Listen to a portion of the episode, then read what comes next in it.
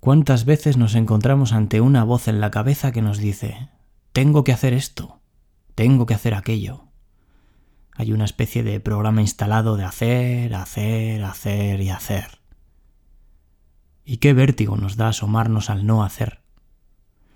Lo vemos como un acantilado peligroso y no somos capaces de ver que detrás hay un paisaje diferente. ¿Y por qué no? Interesante, incluso necesario. Hacer es acción. Y la acción siempre es una aliada poderosa para crecer y para conquistar miedos. Pero la estamos convirtiendo en algo muy pesado si la emprendemos desde la huida para no vernos. Cuántas cosas nos perdemos por no darnos permiso a parar, a dudar, a saltar, a ponernos junto al precipicio, a confiar en otros y en la vida, a darnos la posibilidad de volar sin culpa. Quizás despertar es darnos luz verde a caminar soltando lastre. Y para ese viaje, los ojos se abren si permitimos hablar a nuestro corazón.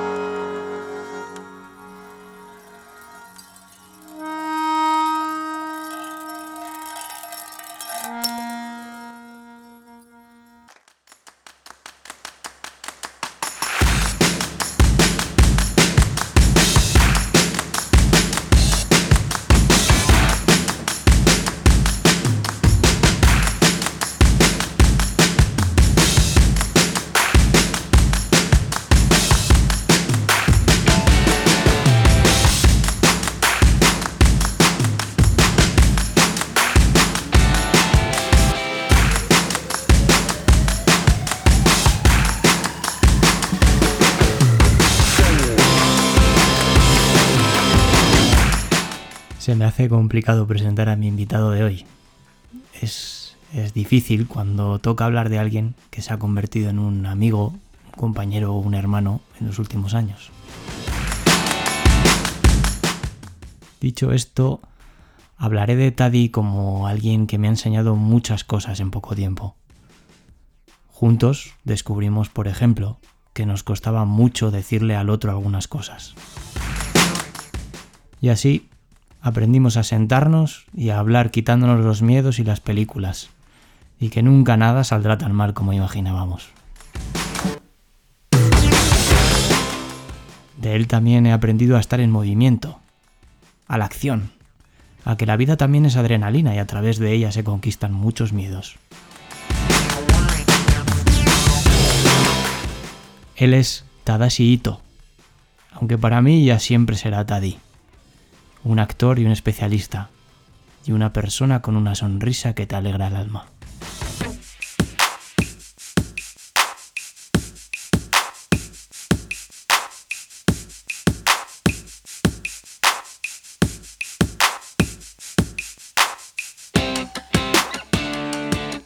Tadashi buenas tardes, ¿cómo estás? Pues muy bien, la verdad es que estoy de puta madre. ¿Sí? Sí. Sí, concretamente hoy estoy de puta madre. Pues mira, eso está, eso está muy bien. Me alegro mucho. ¿Cómo ha ido, cómo ha ido todos, todos estos meses, tío? ¿Cómo, supongo que habrá sido eh, eh, montaña, montaña rusa, ¿no? Parque de atracciones, como hemos, vivido un poco todos, pero no sé cómo, cómo te ha tocado a ti. Pues montaña rusa, pero de las más locas, tío. O sea, de, de montaña rusa, de un día estar muy bien, de otro día estar celebrando mi cumpleaños de puta madre, después estar casi cortándome las venas y de decir qué, sentido tiene la vida. O sea, una auténtica locura. Para arriba, para abajo, para arriba, para abajo. De esto que dices, quiero algo de, gris, ¿sabes? De, decir, quiero algo de, que nada sea extremo, por favor. O sea, muy bien las alegrías, muy bien las penas, porque se aprende, ¿no? Pero, pero quiero un poco de, que no pase nada, ¿sabes? eso, un 7 que soy yo de enagrama, es una locura. Es, como que, un 7 busque, busque un gris, es que, en qué estamos, ¿sabes? Nos hemos vuelto locos, ¿no? Es como. Yo, yo, yo, yo recuerdo que durante, durante esos meses tenía algunos días que, me acordaba de ti, porque, eh, claro, yo, yo te conozco y sé la, actividad diaria frenética de no parar. Eh, que bueno, como, como, como buen actor y actor especialista que eres, eh, adicto a la adrenalina ¿no? del movimiento, decía, ¿cómo, ¿cómo, estará Taddy eh, estos días? Que, está todo, que, está, que tiene que estar en casa. Yo, yo me imaginaba a Taddy subiéndose por las paredes. Pues tío, es, sorprendente cómo mi capacidad de ocuparme me supera, tío. Porque incluso estando yo en mi puta casa encerrado, sin poder salir de mi habitación, como mucho al salón y a la cocina y si acaso al baño a cagar de vez en cuando, pues aún así me agobiaba, tío. Decía, pero, pero que no me da tiempo a hacer todo lo que quiero hacer, ¿sabes? Bueno, estaba con las clases online, estaba leyendo un montón, estaba tocando la guitarra, estaba cocinando y de repente era como diciendo, ¿qué, ha pasado con el día? Y, y, no he hecho ni la mitad de lo que tenía planeado hacer y no soy mucho de, estar en Instagram o de, estar chateando y cosas de estas. De repente, es que estaba haciendo un montón de cosas y no hacía más que hacer más cosas. Pero eso, lo mismo que, cuando salía a la calle, pero en casa. Claro, no tengo horas, tío. decidiste adaptarte a la situación de la, de, la, de la, mejor manera que sabes hacer tú, que es eh, ocupar la agenda, pero dentro de mis posibilidades, ¿no? Tengo cuatro paredes eh, voy, a ver, voy a ver cómo puedo estar en actividad eh, del tipo que sea, pero todo el rato. Y al final te encuentras en la misma situación que cuando, que cuando tienes que salir fuera, que no te da la vida. ¿no? Lo bueno que tenía es que dentro de ese frenesí de hacer cosas había un fragmento de tiempo que era para pensar. Y eso sí que es donde he notado la diferencia. Es decir, ahora que otra vez ha abierto todo y estamos en una relativa normalidad, es como, hostia, pues echo de menos mi tiempo de pensar, ¿no? Me pasaba muchas horas escribiendo y pensando y, reconstruyendo un montón de cosas que había deconstruido, pero es que era un continuo, ¿no? Era, estaba un momento muy arriba y de repente era como diciendo, ¿por qué? Estaba muy abajo y decía, ¿por qué? Era todo el rato, ¿por qué? ¿Y por qué? ¿Y por qué? Y no solo era el primer por qué, era el por qué del por qué. Y luego el por qué del por qué del por qué, ¿no? Y así llegaba a unos niveles de decir, ¿quién soy? Pero bueno, es, fue muy interesante porque gracias a eso me he recolocado mucho. era necesaria esa pausa en mi vida. Completamente necesaria, vamos. El, claro. el Tadi antes de cuarentena y el post cuarentena es una persona completamente diferente y para bien, para muy bien. Bueno, eso está muy bien.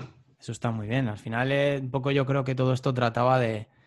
Em, de tratar de ver cosas en el durante y, sobre todo tratar de, salir mejores, ¿no? De tratar de salir, ya no sé si mejores, pero sí por lo menos siendo más conscientes, ¿no? De, quizás cómo, vivíamos antes de, parar.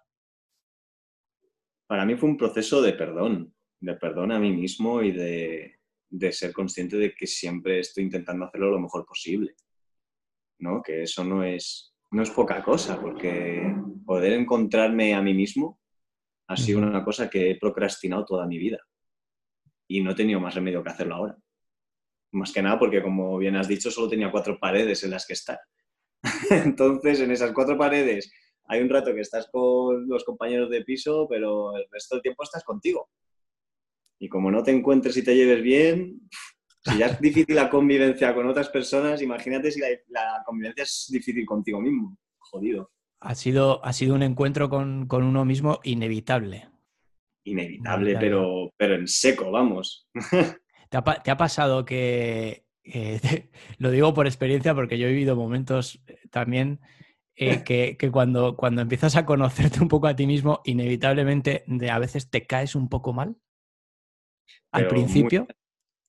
Claro, por eso, por eso era un proceso de perdón. Claro, claro. Era un proceso de decir, háblate bien. Es decir, deja de, meterte mierda a ti mismo, porque no es necesario. O sea, si, esto a cualquier otra persona no se lo dices así, ¿por qué te lo dices a ti? Claro. ¿No? Y, era un.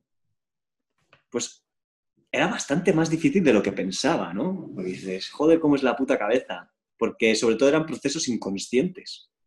O sea, no. Es que ni siquiera era consciente de lo mal que me hablaba. Claro. Y eso fue lo interesante, el ser consciente de, cómo utilizaba adjetivos súper cualitativos de mierda para mí, ¿sabes? Es decir, ¿pero qué, estoy haciendo?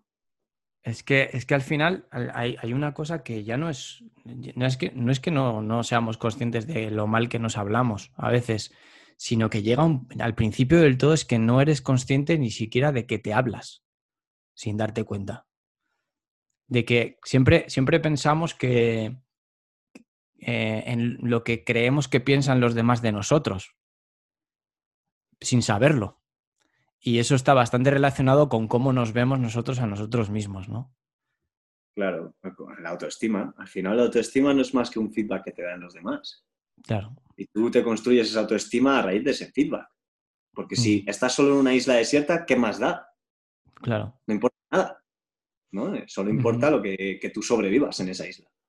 Pero si ya hay alguien que pueda opinar algo bueno, malo, neutro, ya, se, ya hay una autoestima, ¿no? Porque ya es de tipo afuera. ¿no? Y ese, ese concepto para mí fue interesante descubrirlo también. Muy, qué guay, tío. Y por entrar en harina un poco. Tú, eres, tú eres actor y eres actor especialista. Digamos que estás un poco metido, metido en, las dos olas que están relacionadas, eh, pero tienen sus matices también, ¿no? Eh, son, mundos bastante diferentes. ¿Qué, aporta, qué, aporta a tu vida o qué supone para tu vida eh, ambas, ambas disciplinas? Bueno, ambos son un vuelco a mi vida completo. Primero una y luego otra. Empecé siendo especialista y a raíz de ser especialista empecé a ser actor. ¿No? Por... Bueno, antes de todo eso yo era ingeniero. no, no llegué a ejercer como tal. O sea, sí, ejercí. Estaba doctorándome, estaba trabajando en la universidad y tal, pero había algo ahí que me decía que no era mi camino. No podía ser que, que viviendo con todas las comodidades que vivía no era feliz. ¿no? Sí, Entonces, ahí es donde dices, ¿qué, estoy haciendo? ¿No? Esto no me compensa. Por, mucha pasta y por un buen horario que tenga o por las comodidades que podía tener trabajar en la universidad, era como, esto no me llena. Y así un poco de rebote encontré lo de los especialistas por un amigo mío, por un amigo de un amigo mío, y de repente encontré el trabajo de mi vida. Era como, como siempre he hecho un montón de cosas, montones de cosas, como todo artes marciales, deportes extremos, deportes convencionales. La cosa es que yo siempre he trabajado con el cuerpo. He bailado, he intentado cantar, instrumentos musicales, he intentado hacer todo eso, pero nunca me había centrado en nada. Y de repente me encuentro con que para ser especialista no necesitas ser el maestro en todo. Tienes que dar el pego, hacerlo bien o hacer como que sabes que lo haces bien, ¿no? Y tener una actitud, es una cuestión de actitud también. Y me di cuenta de que encontré un trabajo en el que podía aplicar todo lo que había hecho en mi vida para, para disfrutar y sacar dinero. ¿no? Es como que de repente encontré un punto común entre todo lo que me gustaba y encima con, con, un aporte económico que dices tú, ¡guau! Es lo de menos, ¿no? Es que a mí lo que, lo que me llena ir a rodaje y tener una escena de especialista es como, bueno, salvo por la presión de antes, ¿no? Que de repente te estás rayando porque tienes una acción y dices, hostia, no sé qué va a pasar hoy, eh, no sé si voy a poder por tiro de cámara poner colchonetas, si no la voy a poner, si por vestuario voy a tener protecciones o no las voy a tener. eso es un estrés que, bueno, que va con el curro, ¿no? Es pues como cualquier trabajo que nos gusta, siempre hay algo que hay en juego y dices, uff, si lo que está en juego es tu salud, pues algo de miedo te entra, ¿no? Pero ahí está la magia también, ¿no? El, decir, ¡ay! Esa adrenalina, el no saber, el... Porque siempre vivo una vida muy incierta, ¿no? Pues esto es la incertidumbre completa. Y fue eso, fue encontrarme con una trayectoria profesional en la que podía aprovechar mis capacidades, sobre todo mis capacidades físicas, ¿no? Más allá de mis capacidades racionales. Y eso me, me llenó. O sea, de repente dije, lo dejo todo por meterme a esto pero literal. Estaba en un curro con un trabajo, con un contrato indefinido y dije yo, eh, me voy. Y nada, salieron bien las cosas, me adaptaron a mí, me, seguí quedando en ese curro con un horario reducido y a raíz de eso empecé a formarme como especialista en una, academia. Y después de eso me fui buscando un poco donde necesitaba reforzar mi, mi especialista me metía en artes marciales, en cama elástica, en cosas que ya veía que flojeaba. Y decía, bueno, pues para ser mejor especialista ya tengo que meterme a cosas más específicas. Y a raíz de todo esto empecé a actuar, porque como me llamaban para rodar y de repente tenía que hacer, no solo tenía que morir, porque siempre a mí me pagan por morir, pues no solo tenía que morir, sino que tenía que morir con un poco de credibilidad. No era un, Dios mío, que me muero. Adiós. Pues no, no, había que hacerlo un poco creíble. Y dije, bueno, pues ya que me van a llamar para currar de actor, vamos a hacer algo que no sea lamentable. Y empecé a formarme como actor. Y a raíz de eso empecé a descubrir un nuevo mundo que es el mundo de las emociones. que dices tú, coño, si yo siento cosas. y encontrarme de repente con, reconciliarme con mi yo enamorado, por ejemplo, que llevaba 10 años sin enamorarme de nadie. Y dices, hostia, esto es heavy. Es súper bonito también y también es muy doloroso cuando se acaba. Pero aparte de eso empecé a, reconstruirme como persona, a, decir, a, tener algo de empatía por los demás, a dejar de ser tan, tan egoísta, tan egocéntrico, a, ver un camino en el que solo estoy yo y empezar a ver a otras personas e intentar acompañar a esas personas. Aprendí el concepto de acompañar, que es como, hostia, y para mí empezar en el mundo actoral fue un, un proceso de ser humano, ¿sabes? Porque siempre yo vengo de las ciencias puras donde, bueno, es mi perspectiva y mi experiencia, eh, todo está enfocado a producir, ya sea de manera intelectual o ya sea de manera empresarial, está enfocado a producir eh, y necesitaba algo más humano y a raíz de eso, a raíz de la interpretación, encontré esa humanidad.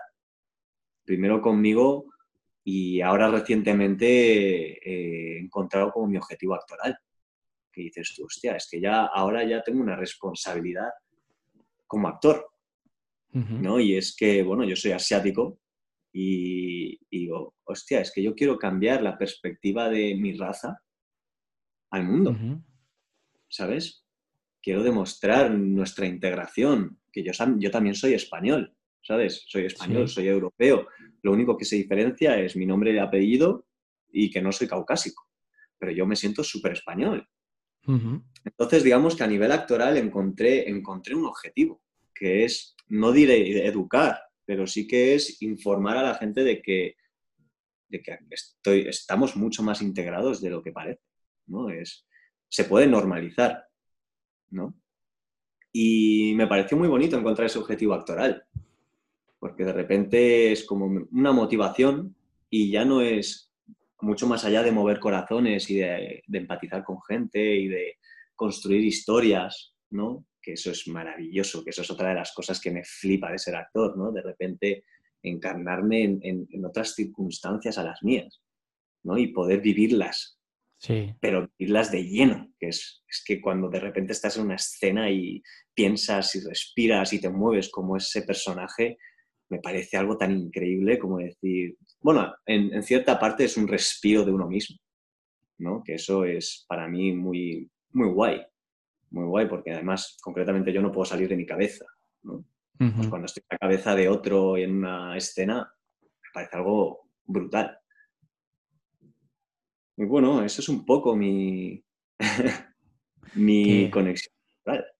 Qué interesante eso último que, habías comentado de, de, hacer ver que, que hay una. Que, que, has descubierto tu objetivo actoral por ahí. Porque es bonito y es valiente, además. Es una, es una apuesta valiente, porque al final, claro, vivimos, vivimos en, todavía en una época donde hay mucho estereotipo, ¿no?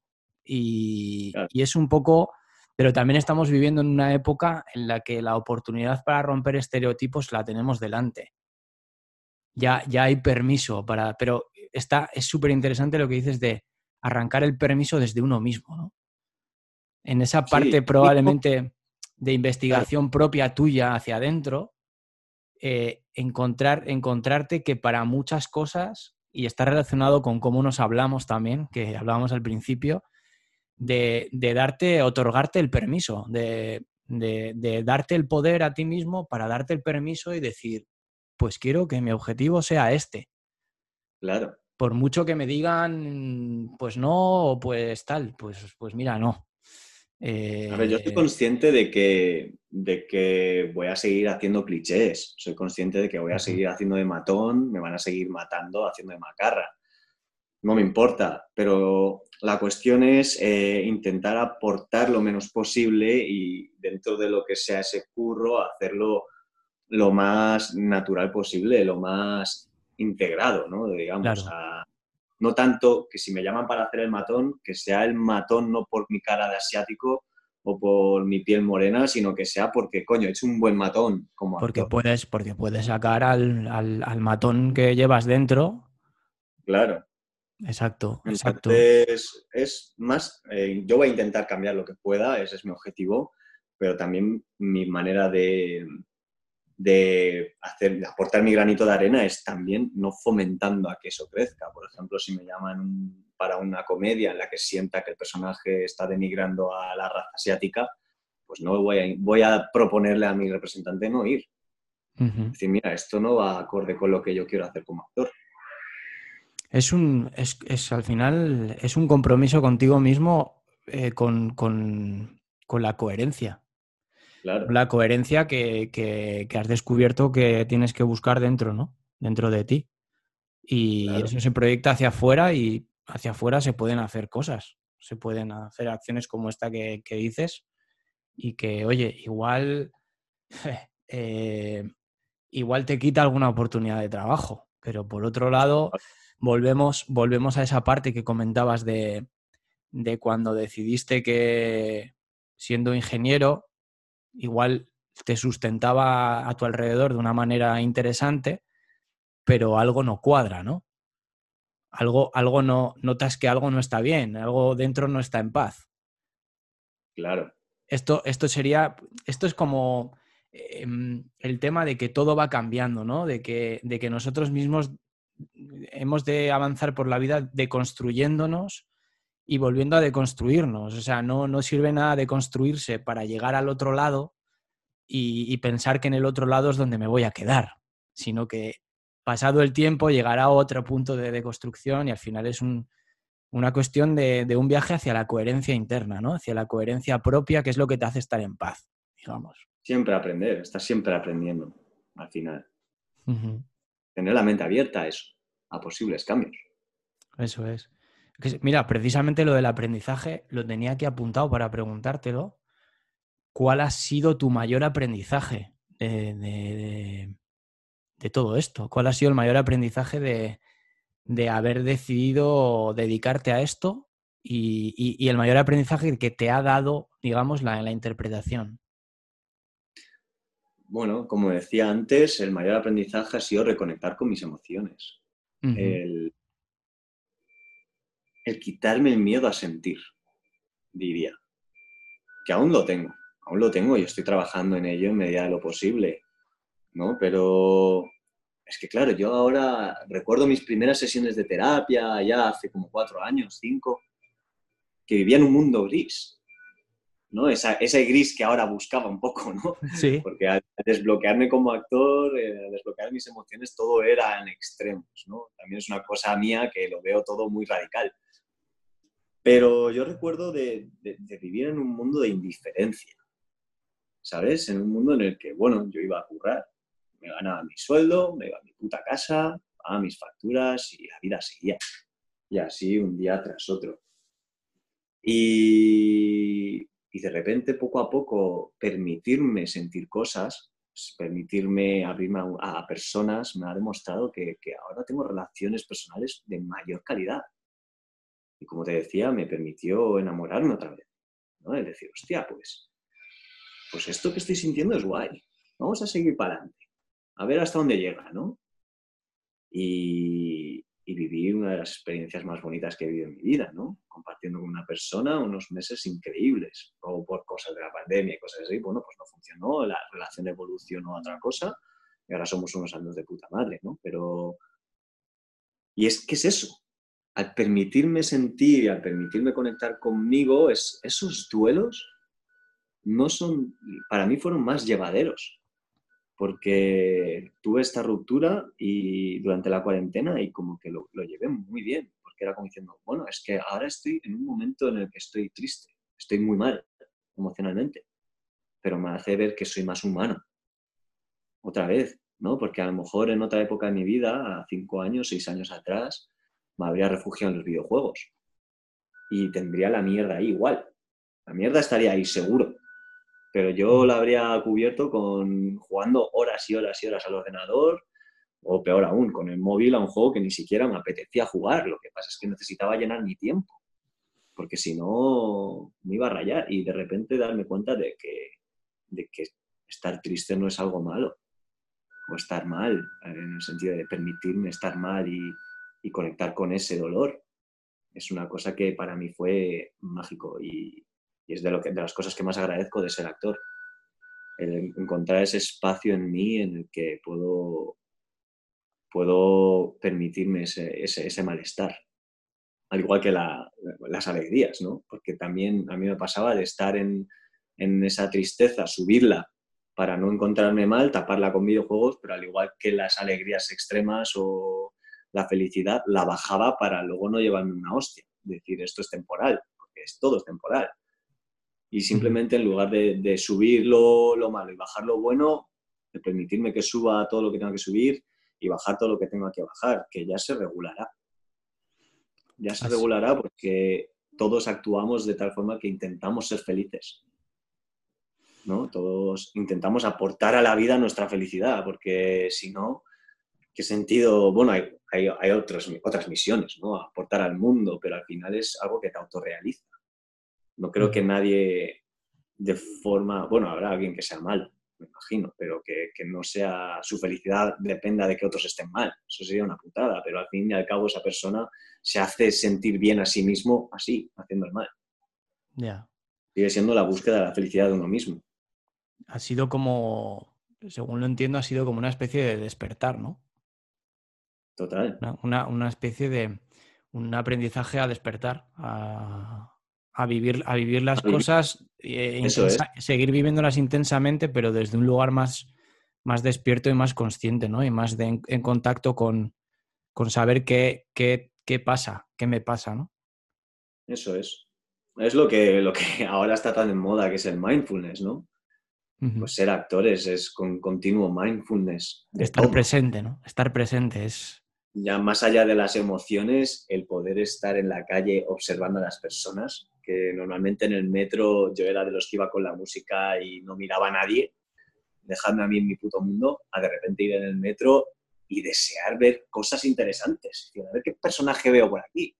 A ver esta persona cómo camina y de imitar a esa persona cómo camina, ¿no? Es decir, de repente el planeta se convertía en un salón de juegos donde mirar y jugar. Eso también Vol es otro... Volver al niño, de... volver al niño, ¿no? Cuando eres un niño... Eh cuando eres un niño, el, el, mundo y la calle y todo es el salón de juegos. Todo. Cualquier sitio en el que todo. estés. ¿no? Todo, todo. Ya no se reduce a una pantalla de ordenador o de móvil, ¿no? Con unos estímulos concretos, sino que estás abierto a todo tipo de estímulos. Decir, no, hostia, es que hasta conducir es divertido, porque dices, hostia, ¿cómo, cómo voy a conducir aquí? Algo tan tonto como y automatizado, que tenemos automatizado, que vamos en, en meto primera, segunda, tercera, cuarta, quinta y llego al curro, ¿sabes? Sí. Algo tan sencillo como eso y decir, voy conduciendo y voy mirando a la calle, siento como giran las ruedas, le doy al gas, vibra el coche, ¿sabes? Total, total. Yo ahí lo, ahí, lo comparto contigo porque los que tenemos cierta tendencia a ser dispersos, eh, tanto en las conversaciones como en la vida así en general, de tratar de que tratamos como de huir, huir un poco de, de, las emociones, o de, más que de las emociones, del sufrimiento, ¿no? De las emociones malas, que, que, que tenemos como malas, pero que luego en realidad son, son, son las que son, son los movimientos ¿no? que, que suceden dentro. y ahí lo compartimos, que, que es una ser actor, eh, hacer escenas, em, una obra de teatro, una escena de cámara, un... te colocan en una situación de presencia, de, presencia y que además luego se va instalando en tu vida esa parte de observación, de observación cada vez que estás por la calle, oye, pues contemplar lo que hay a tu alrededor, sea lo que sea, este para o este movimiento, es súper interesante, ¿no? Porque al final nos nutrimos de, como referencias de un montón de cosas que vemos a nuestro alrededor, porque lo que al final se muestra es lo que sucede a tu alrededor. Pues es que me pasó una anécdota súper interesante un día que iba volviendo a casa. Es que me parece de los regalos más maravillosos que he vivido en, en el último año. Iba andando para casa, tranquilamente, ¿sabes?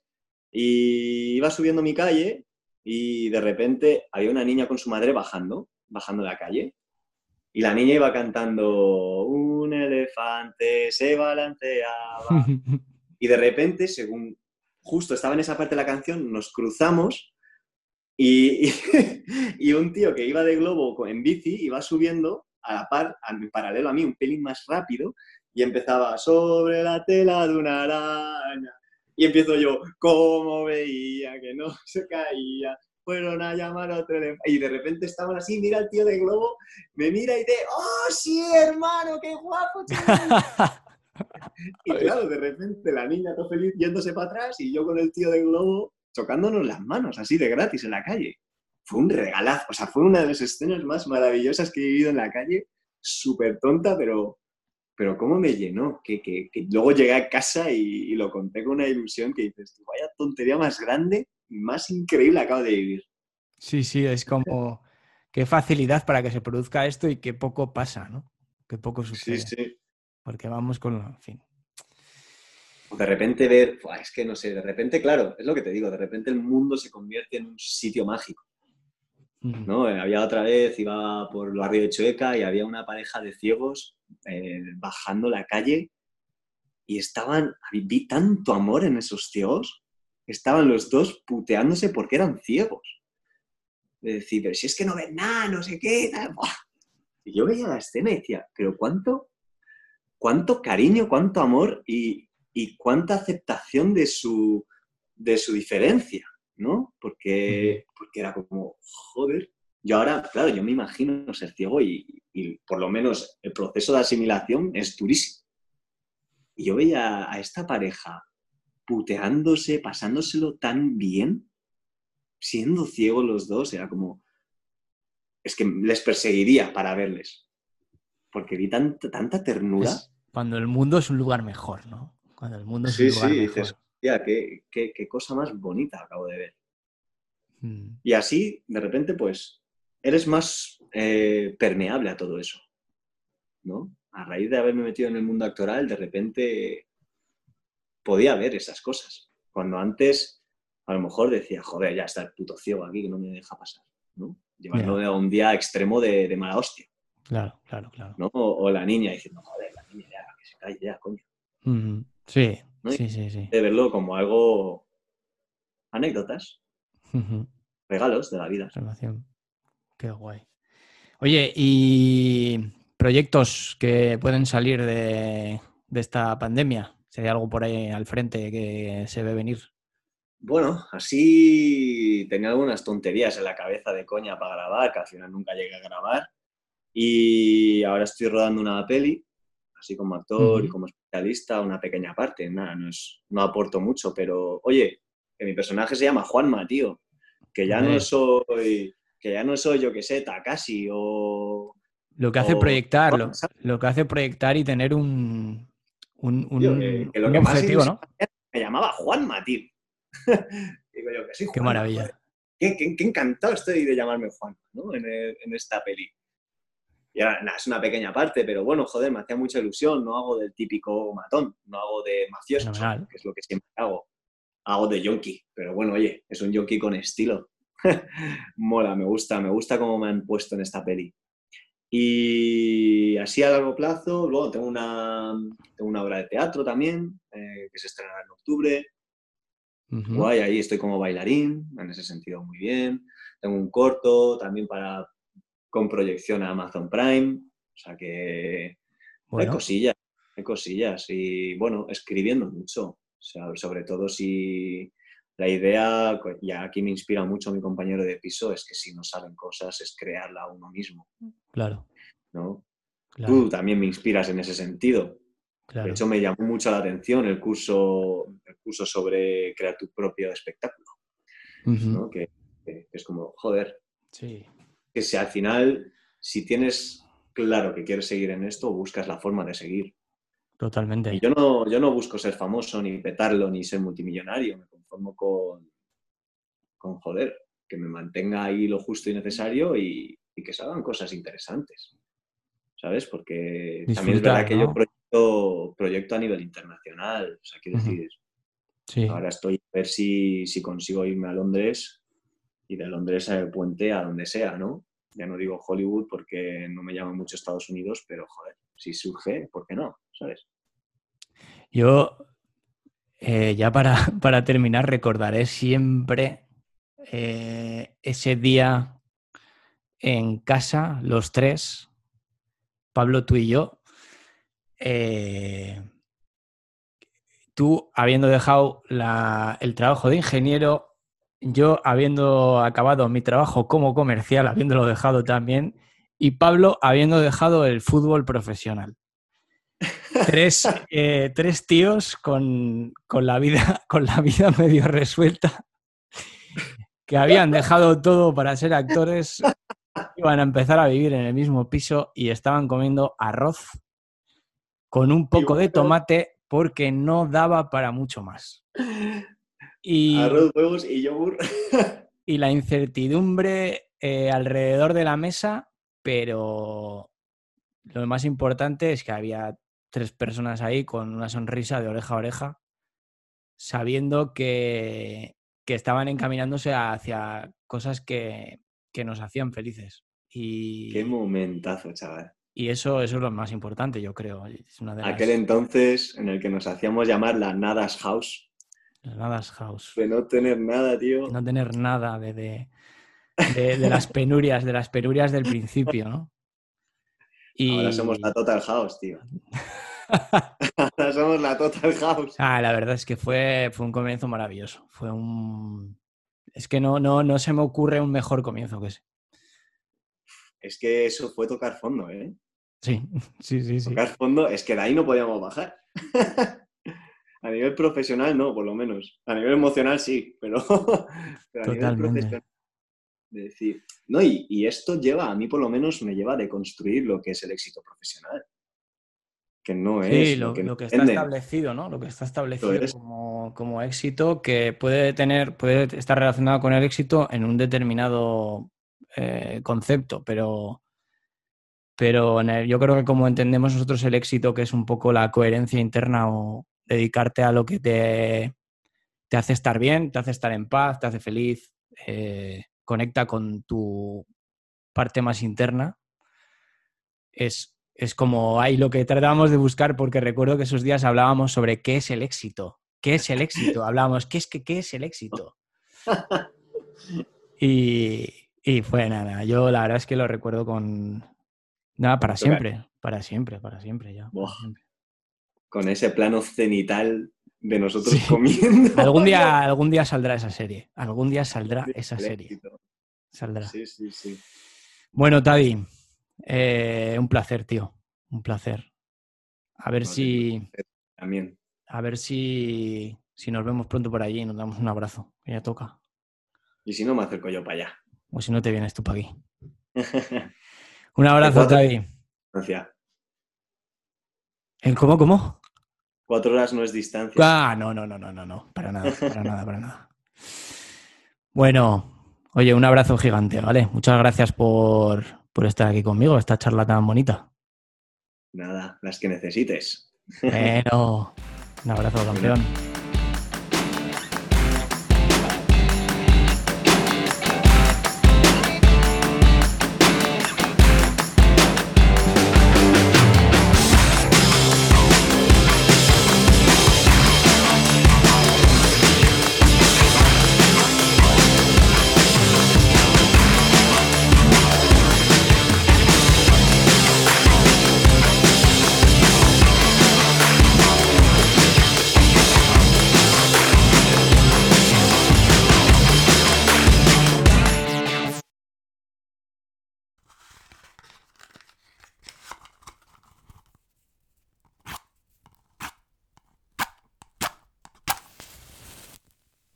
Un noble había alcanzado la edad de 60 años.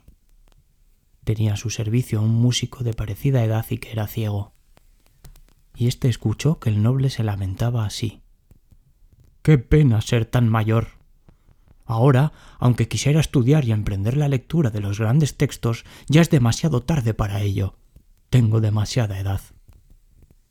El músico le preguntó ¿Por qué no enciende una vela? Noble se quedó estupefacto ante la pregunta del ciego y reaccionó sintiéndose indignado, pues creyó que el músico trataba de burlarse de él o ridiculizarle. ¿Cómo te atreves, insolente, a bromear así con tu señor? preguntó enfurecido. Un pobre y humilde músico jamás bromearía con los asuntos de su señor. Nunca osaría algo así, señor, pero sí reclamo un poco de vuestra atención. El noble recuperó parte de su sosiego, y el ciego le explicó He oído decir que si un hombre es estudioso en su juventud, se labrará un futuro brillante como el sol de la mañana. Si estudia cuando ha llegado a una edad mediana, será su futuro como el sol del mediodía. Y si empieza a estudiar en la ancianidad, lo será como la llama de una vela. Aunque la llama de una vela no es muy brillante, por lo menos es mejor que andar a tientas en la oscuridad. Ese mismo día, el noble comenzó a estudiar.